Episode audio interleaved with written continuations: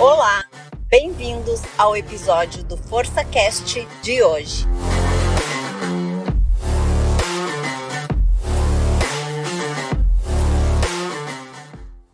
Esse episódio vai mudar a tua forma de pensar sobre a dor que sentimos depois dos treinos e os resultados na hipertrofia muscular. Você não ouve por aí o que vai ficar sabendo, então precisa ficar comigo até o final. Combinado? O exercício é capaz de acionar umas células inativas do nosso músculo.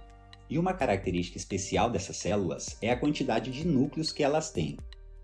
Assim que o músculo é estressado na academia, elas são capazes de doar seus núcleos para ajudar na recuperação daquelas fibras que foram danificadas durante o treino.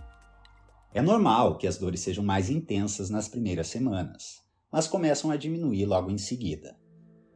Agora, se não sentirmos dor no dia seguinte, será que o treino não foi bem feito? Ou será que o resultado depende dessa dor? Uma coisa que você precisa entender e não pode esquecer é que o tamanho do músculo é definido pela síntese e quebra de proteínas. Lá no arroba Força do Cérebro tem um post que faz você entender direitinho e de uma forma bem simples como isso funciona. A síntese proteica continua aumentada ao longo das semanas de treino. Mas por que, no começo, não percebemos um aumento no tamanho do músculo? Já que os treinos estimulam a síntese de proteínas. Pesquisadores resolveram investigar se existia uma relação entre essa síntese de proteínas, o músculo ficar mais dolorido e o resultado na hipertrofia. E escuta só o que eles descobriram. Antes disso, eu vou abrir um parênteses aqui para dizer que o link dessa pesquisa vai estar na descrição e nos créditos do episódio. Prosseguindo a pesquisa, foi descoberto que, nas primeiras semanas, o aumento na atividade dos núcleos é direcionado para reparar o estrago nas fibras, e somente depois que vai acontecer uma verdadeira hipertrofia.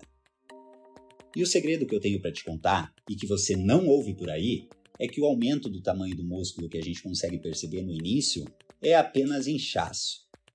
Inchaço causado pelo acúmulo de líquidos e fluidos do processo inflamatório no qual as fibras sofrem ali para se recuperar.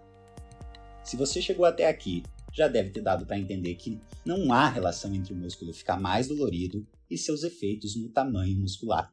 Se isso te ajudou, compartilhe aí esse episódio, aproveita e deixe uma avaliação na plataforma que você estiver ouvindo a sua avaliação é muito importante e vai fazer com que o podcast apareça para outras pessoas. Não esqueça de movimentar o seu corpo e me seguir lá no arroba Força do Cérebro para que a gente continue conectado. Até o próximo episódio.